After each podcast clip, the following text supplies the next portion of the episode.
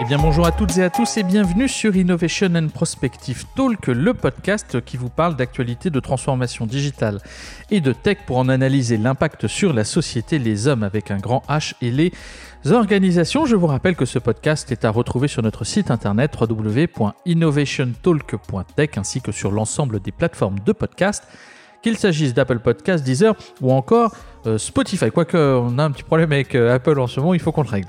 Euh, voilà, sujet du jour hautement passionnant, euh, qui est euh, le CES Unveiled, qui nous a valu une journée dense, une journée longue, et en plus pas forcément écolo, nous vous le raconterons. Voilà c'est dit. Et je suis bien entendu accompagné de mon acolyte de toujours, Lionel. Bonjour Lionel.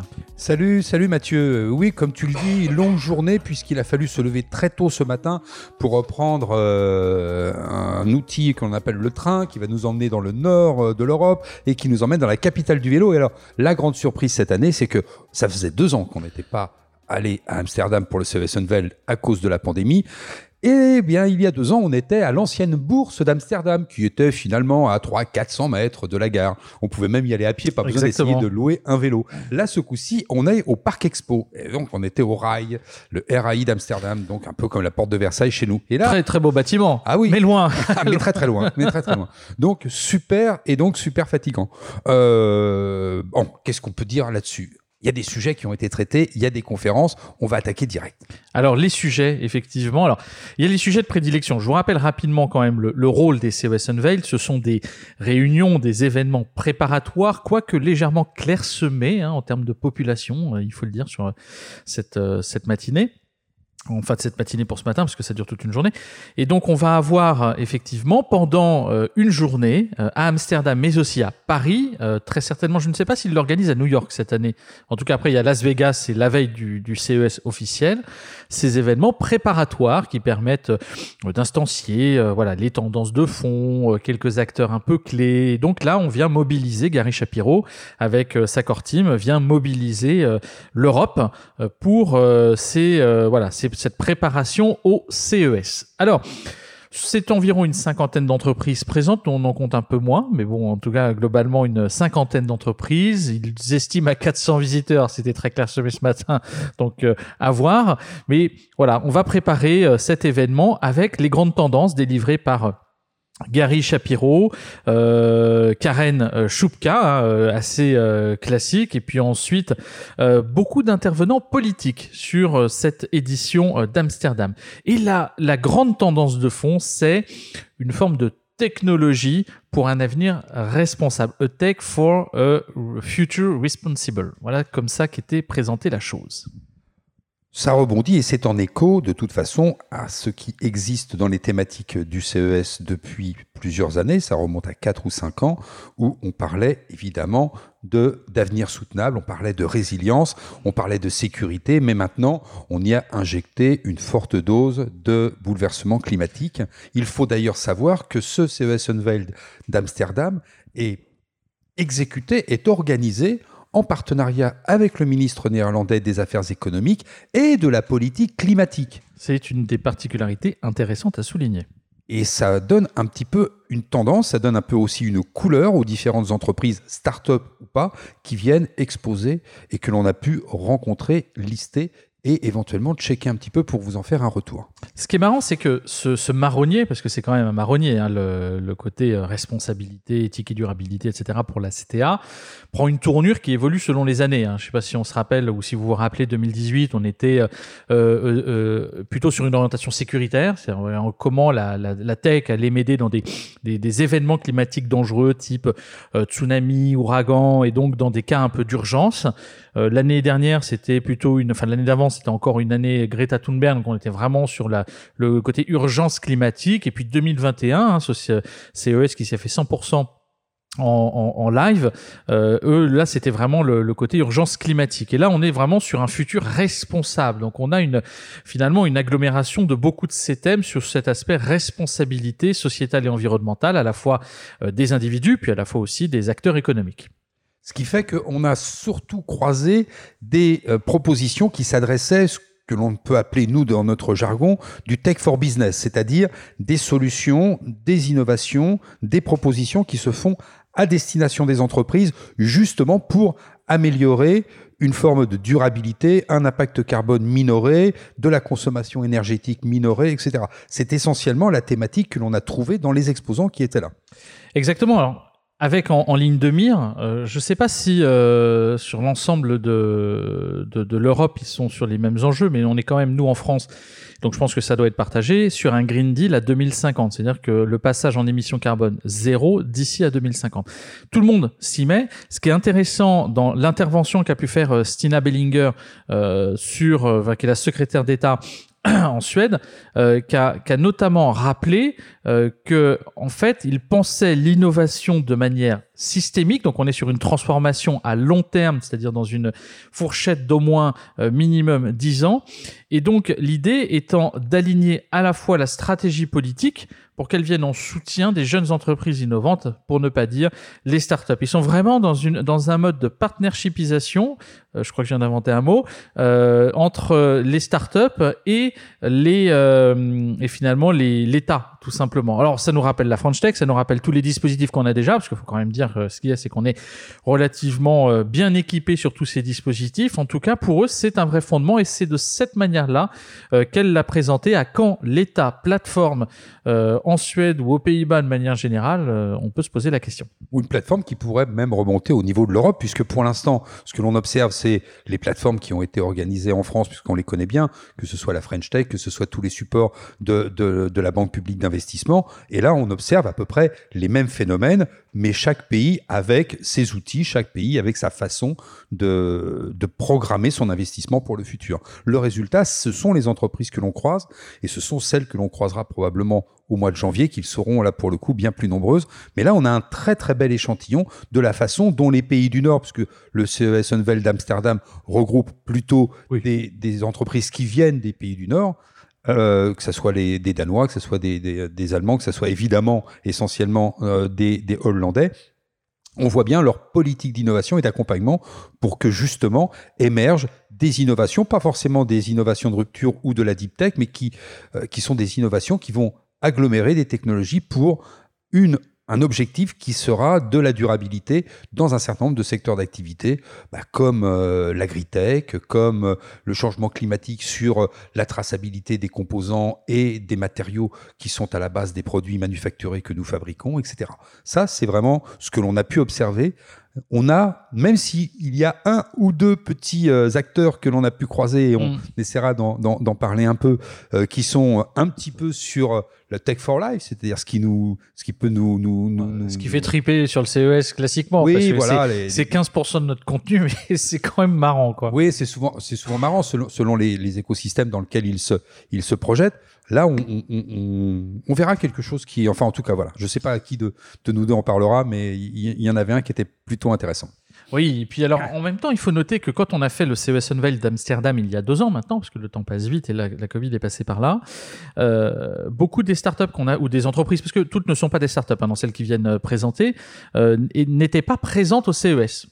Donc on a quand même des fois aussi des personnes qui ne sont pas forcément embarquées, euh, des startups qui sont présentées au CES Unveiled, alors pour diverses raisons, parce que les incubateurs, parce que les dispositifs équivalents à Business France et qui existent également euh, sur les Pays-Bas bah, amènent euh, leurs startups, mais toutes n'étaient pas présentes. Alors par contre, on a une qu'on a retrouvée, hein, Hydraloop, hein, qui était euh, présent il y a 200, présent au CES l'année dernière, présent au CES d'avant, et donc on retrouve encore cette année, donc on vous évitera effectivement, on évitera de, de vous en parler. Donc c'est une journée qui se décompose de manière assez simple, qui est celle de, des, des, discours du matin et l'ensemble des éléments que vous a listé euh, Lionel sur les grandes thématiques.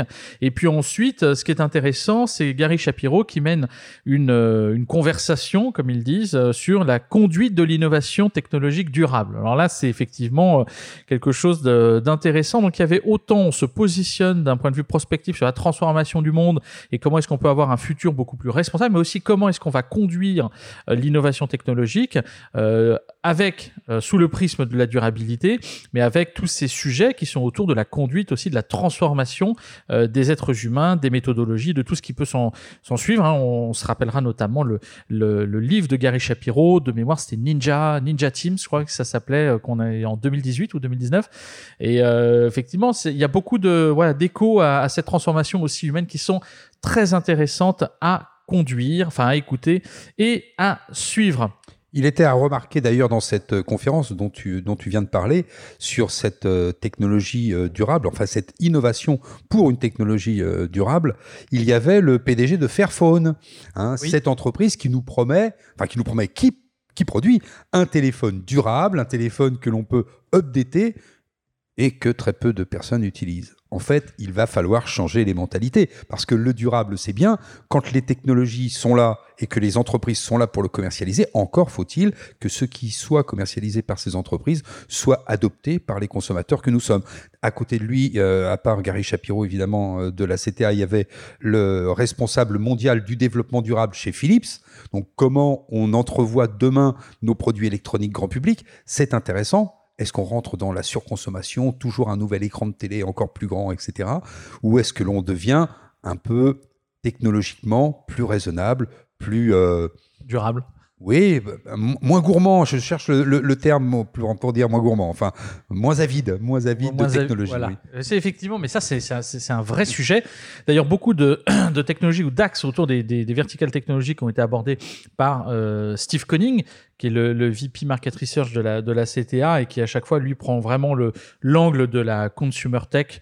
Donc c'est quelque chose qui se rapproche après du, du, CES et sur lequel ensuite tout le monde gravite parce que c'est toutes les startups que nous rencontrons avec euh, souvent plus de produits que de solutions, mais en tout cas des, choses qui sont assez intéressantes à, euh, à analyser. On a parlé aussi des femmes avec euh, notamment euh, Woman in Tech, qui était euh, portée par une intervention euh, relativement courte de Leaky Lamb, qui est la CEO de Future of Expertise Center, et qui a prêché effectivement la bonne parole, que nous prêchons nous-mêmes, d'ailleurs, en France, d'ailleurs souvent sur le stand de la Poste, hein, il faut dire mhm. ce qui est, c'était effectivement, c'est souvent le, rassemblement du deuxième soir du, du, CES, avant la fermeture du salon. Voilà, c'était une matinée de contenu assez intéressant et passionnant bien sûr, encore faut-il les mettre en perspective euh, du CES, parce que c'est du contenu, mais il faut pas oublier que sur le CES, on voit quand même avant tout des produits issus de la tech et du consumer goods. Donc nous, on essaye de lire entre les lignes de ce salon. Et ça, c'était bien intéressant à, suivre ces différentes conférences sur ces différentes thématiques. On n'aura pas oublié de vous parler, puisqu'on l'a zappé pour l'instant, la partie innovation dans la chaîne alimentaire.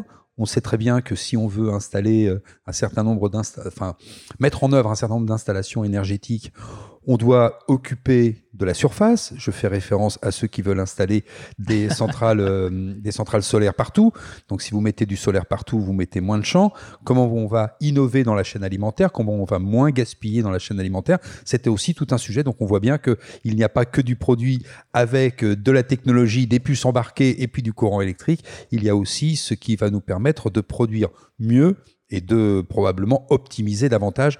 Il y avait d'ailleurs, euh, il faut que je le retrouve, je l'avais pris en note, il y avait justement un outil qui permettait aux restaurateurs, notamment aux cuisiniers dans les restaurants, de manager euh, les déchets. C'est-à-dire en observation, euh, vite fait, mhm. que dont je me souviens, en observant les déchets d'une cuisine, il y a analyse des déchets et capacité d'optimiser le traitement de la cuisine, c'est-à-dire de ne pas tout jeter, peut-être euh, de réutiliser, de, réutiliser, bah de dire voilà vous auriez pu réutiliser ça, avec ceci vous auriez pu faire ceci, cela, etc. Donc d'autres plats, le plat du jour du lendemain, etc., etc. Avec une promesse qui est de diminuer de 20 à 30 les déchets d'une cuisine. Mais ce qui serait déjà Alors bien entendu, les thématiques du CES 2022 euh, sont euh, comme d'habitude larges. La santé, euh, bien entendu, sera présente. Alors sous l'égide de, de, la durabilité, de la résilience. Ça, on l'a bien compris. Santé, smart city, smart home, euh, smart mobility, bien entendu, les technologies autour des véhicules au sens large, hein, ce qui soit, que ce soit du ferro, de l'aéro ou encore du naval, il y aura pas mal de choses intéressantes a priori. Euh, tout ce qui va être autour de la sécurisation des données, du big data, bien entendu, l'intelligence artificielle, euh, l'ensemble de tout ce qui va être network, c'est-à-dire 5G, micro-réseau, IoTisation permanente, énormément de choses, et encore bah, du nanotech, de l'informatique quantique, enfin les catégories ne manquent pas. Nous en avions 32 ou 37, je me rappelle bien l'année dernière. On verra ça dans la mise à jour de notre bouquin, euh, apparaître euh, dans les semaines qui viennent en fonction de la relecture et de la durée de la relecture de tout ce que nous avons écrit. En tout cas, euh, bah voilà, les Néerlandais ne sont pas en reste. Ils auront deux pavillons hein, sur le prochain CES, avec quasiment, alors eux ils disent, hein, 70 euh, start-up ou scale-up qui euh, viendront euh, participer à leur côté pour euh, vanter euh, bah, tout leur travail. Voilà ce qu'ils appellent euh, Tech Square et Next Level Innovations. Voilà, ça c'était le débrief de le matin. C'était sympa. Quoique un peu loin, une petite marche pour arriver sur place. Oui, puis après bon. s'être levé un peu tôt, euh, c'était parfois un peu difficile de se concentrer. On, est, on a fait quelques petits allers-retours au buffet bien garni avec un bon café. Alors, sachant qu'il faut quand même rappeler une chose, c'est que le bleu de la CTA et euh, dans leur conférence me rappelle le bleu que je mets avant de m'endormir dans ma chambre. C'est un bleu un peu profond. Euh, ouais, c'était euh, le passage ensuite sur les les couloirs très aérés de, du, du premier étage euh, était assez euh, assez sympa. Mais bon, assez clairsemé, ça va se densifier. Enfin, ça s'est densifié, mais euh, en tout cas, c'était effectivement un peu léger en termes de tendance au début. Voilà. Alors, est-ce qu'on a vu des startups qui mériteraient qu'on s'y attarde? Parce qu'il y avait le, le bleu de la salle et puis il y avait le, le violet de la moquette du premier Ouais. étage qui était Ouais, sympathique. sympa. Euh, Enfin, ça, ça reste des couleurs apaisantes. Hein. oui, enfin tout le monde n'a Voilà. pas le goût des Français. Voilà ce qu'il faut retenir. Donc, qu'est-ce que- Euh, quelles sont les startups qui, qui t'ont tapé dans, dans l'œil euh, finalement de cette édition du CES Unveil d'Amsterdam, Lionel? Alors, est-ce déjà une start-up? Je ne sais pas, mais en tout cas, elle s'appelle Circularize, Circularise, si vous. Circularize. C'est une, euh, c'est une entreprise qui se propose. Alors, elle travaille déjà avec des grands noms, puisqu'elle mettait en avant sur son stand qu'elle travaillait déjà avec Porsche, euh, qui forcément a une chaîne d'approvisionnement complexe, euh, comme tous les acteurs de l'industrie automobile. Et elle se propose de faciliter la traçabilité des matériaux à travers la supply chain. Euh, et tout ça sécurisé par blockchain pour ne pas perdre en confidentialité, qui sont les confidentialités classiques que l'on a quand on est un industriel par rapport à son approvisionnement en termes de matériaux.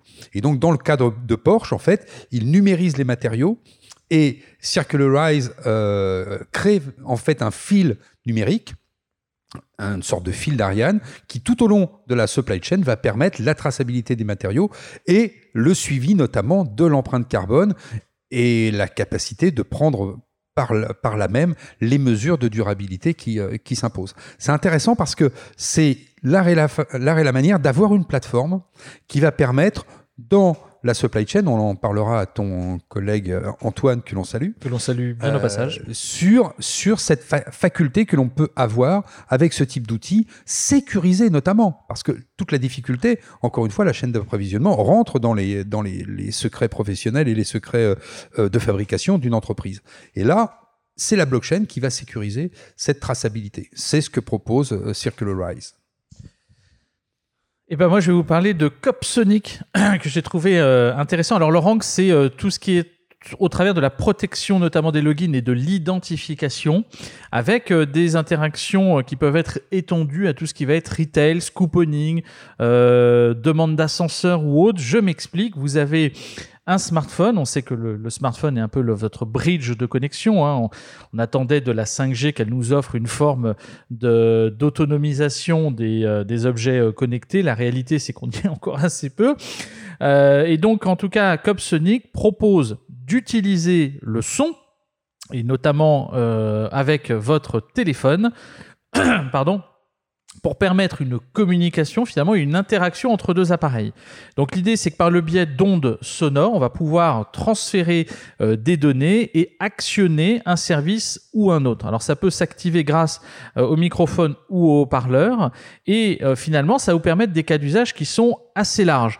En premier lieu, par exemple, rapprocher au même titre que vous feriez un paiement avec euh, votre téléphone et votre puce NFC, euh, rapprocher votre téléphone d'une bande de paiement et grâce au son, euh, de payer directement un ticket de bus, de payer un, ticket de, de, spectacle ou autre. On peut imaginer le même dispositif, et ça c'est intéressant, notamment dans la sécurisation pour les paiements en ligne, où au lieu de passer directement votre numéro de carte de crédit, votre téléphone va vous permettre d'envoyer une, une, un signal sonore qui est reçu par votre ordinateur via euh, le micro et qui va détecter que votre carte bleue est bien passée et donc envoyer le signal de validation de paiement au site e-commerce. Et les usages en fait ne manquent pas. Bien entendu, entre particuliers pour avoir des paiements, dans les commerçants, dans, le couponing, et notamment on avait vu ça avec un projet euh, de chez euh, il y a quelques années hein, qu'ils avaient présenté, euh, d'espèces de pixels sonores qui permettaient de s'assurer qu'un téléphone avait bien vu la publicité X ou Y qui avait été euh, diffusée. Bon bah là on peut imaginer effectivement un dispositif similaire avec des réductions possibles à la télé directement accessible sur votre téléphone parce qu'ils en ont reçu le signal. Voilà. Et puis alors eux, ils disent après que ça peut s'adapter à tout, bien entendu, hein, l'appel des ascenseurs, euh, l'ouverture de votre euh, comment il s'appelle de votre euh, voiture, etc. Voilà, les, facilités de paiement, c'est quelque chose qui est qui, qui pas forcément disruptif, mais en tout cas qui dans son intégration est quelque chose de très bien réalisé, tout du moins dans la démonstration que nous en avons eue. On pourrait juste dire que c'est en fait une super bonne idée. C'est une bonne idée d'innovation faisant disparaître toutes les briques de la recherche derrière. Voilà, donc on a une solution globale. On a détruit pour créer et ça c'est plutôt euh, intéressant. En tout cas, c'est très bien encapsulé. En tout cas, euh, peut-être que l'on pourra se promener avec un micro pour essayer de capter le son et pouvoir dupliquer le signal et pirater ton numéro de carte bancaire que tu as émis. Mais j'imagine bah, que dans le son, euh, évidemment, il y a des tas d'éléments de, sécurité, que ce soit de l'eurodatage, que ce soit tout un tas de trucs. Oui, puis tu peux utiliser ça en double authentification, par exemple. c'est ça qui pourrait être aussi intéressant. On sait que l'avenir de, des paiements et de la cybersécu adaptée à l'individu, c'est beaucoup de double authentification, notamment biométrique. Donc là, il y a, il y a effectivement une, une carte un peu technologique qui fait fi euh, du puçage, très certainement que nous pourrions, dont on, nous pourrions tous faire euh, l'objet dans quelques années. Voilà, mais je ne reviendrai pas sur ce sujet. Euh. mais puisque tu es en train de parler de, que, puisque tu es en train de parler de, sécurité, d'authentification, il y a une société qui était présente aujourd'hui, qui est 20face, et qui s'attaque notamment à la capacité que l'on peut avoir aujourd'hui de faire rentrer des personnels dans un lieu, par exemple vos tripodes d'entreprise, alors vous, vous sortez votre badge, vous passez votre badge, etc. Eh bien, plutôt que de gérer cette cette, cette entrée et ces sorties avec un élément physique qui est votre badge muni de sa puce RFID, là, grâce à de la détection euh, faciale et donc de la reconnaissance faciale, vous allez pouvoir plus facilement manager finement les autorisations d'accès que vous avez au sein d'une entreprise. Alors, ils prétendent que c'est complètement compatible RGPD.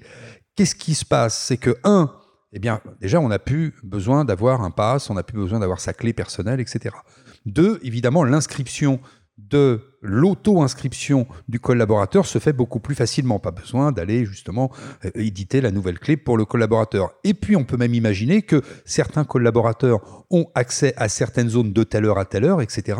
Et ce qui veut dire que ça se manage extrêmement rapidement, puisque ça se manage en interne et non pas avec une carte qui a été préenregistrée qu'il faudrait upgrader pour la repasser traditionnellement sur le lecteur afin de mettre à jour les informations.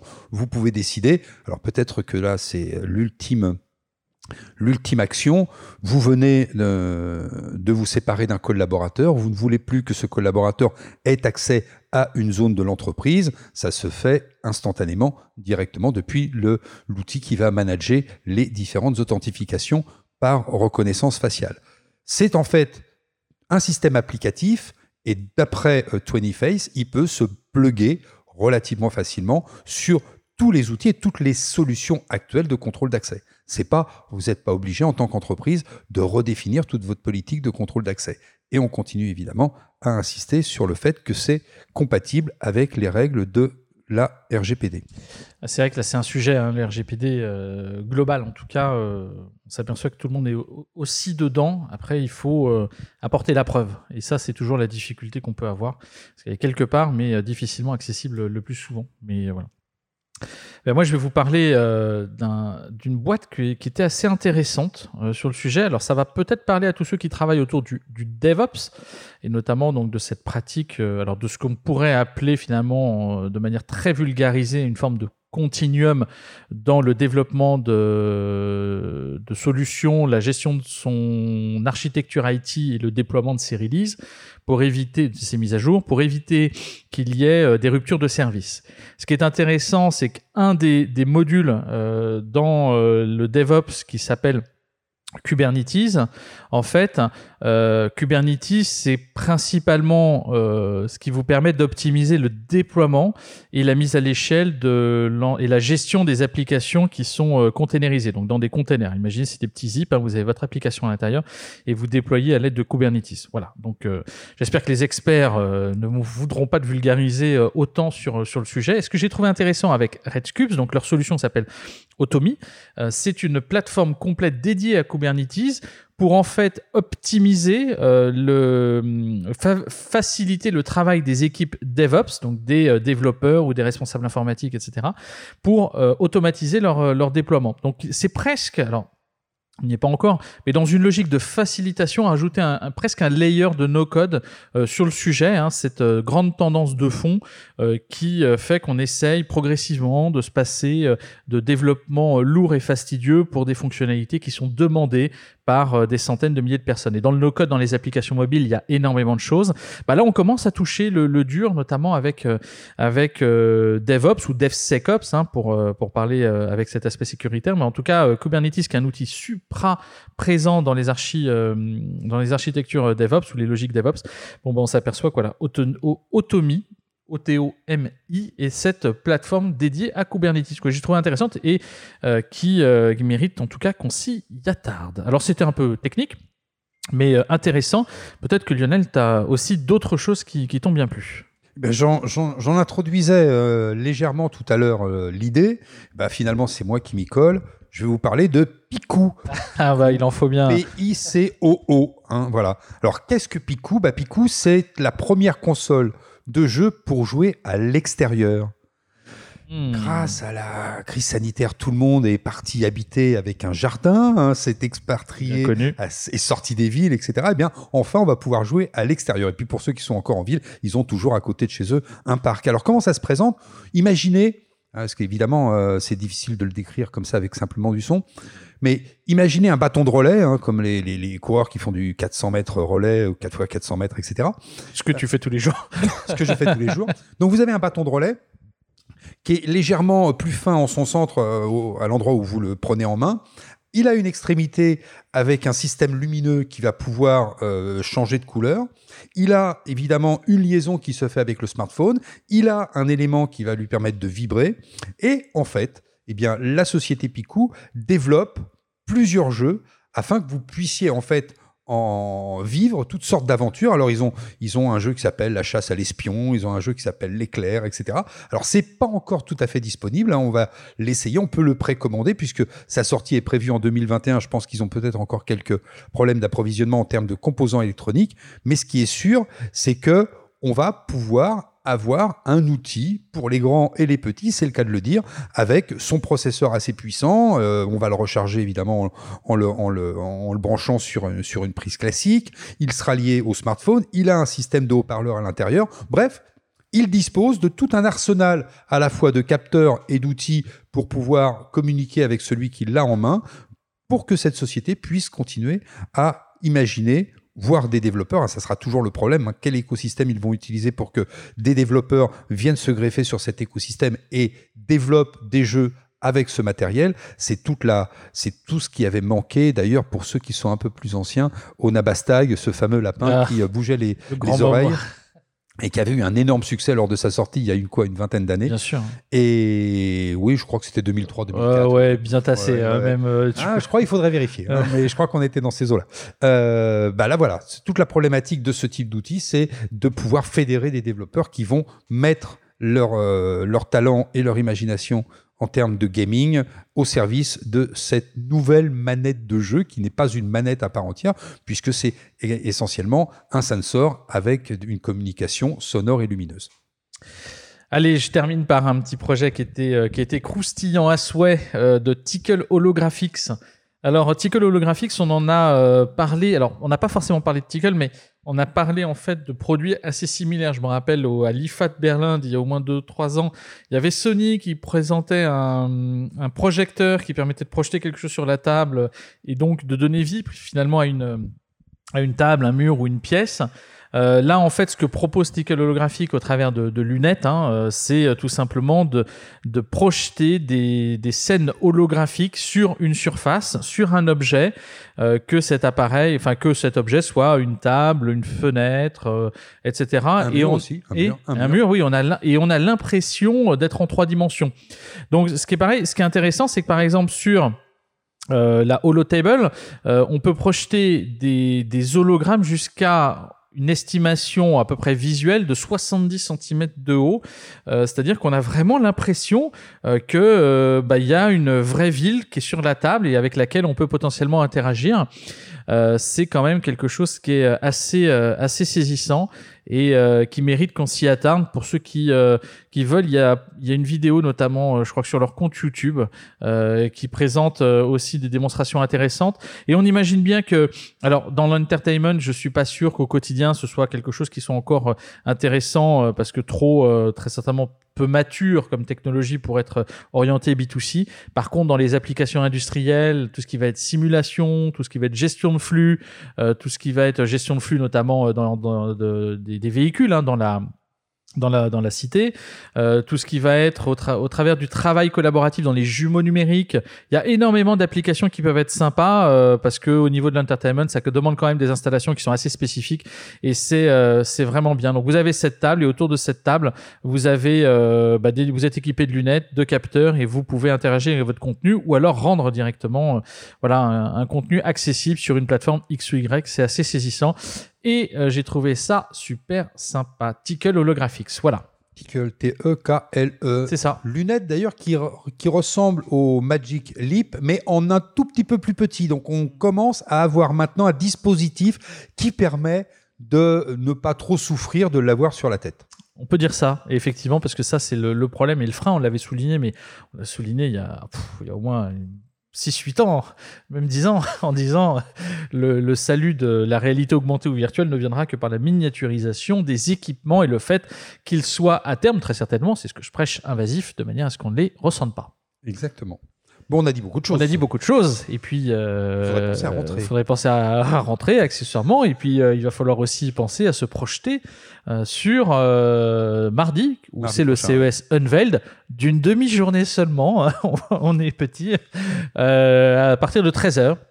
CES Unveiled de Paris, sur lequel, euh, a priori, il y aura peut-être encore euh, moins de monde et moins de start. En pour tout cas, la. French Tech euh, est, est là et va en présenter un certain nombre. Oui, alors Business. France, hein, euh, Ah oui, qu'on a oui. sollicité là tout à l'heure pour avoir la liste des de leurs participants. Voilà une voilà une sélection de startups qui sera très certainement intéressante à, à rencontrer. Et cette fois, ce sera euh, en français. Voilà, je, je comprends pas toujours tellement la langue. Le néerlandais. le- c'est un peu compliqué comme euh, comme euh, dialecte dirons-nous. Et puis euh, la traduction instantanée euh, de Google n'est pas forcément euh, au petit soin encore.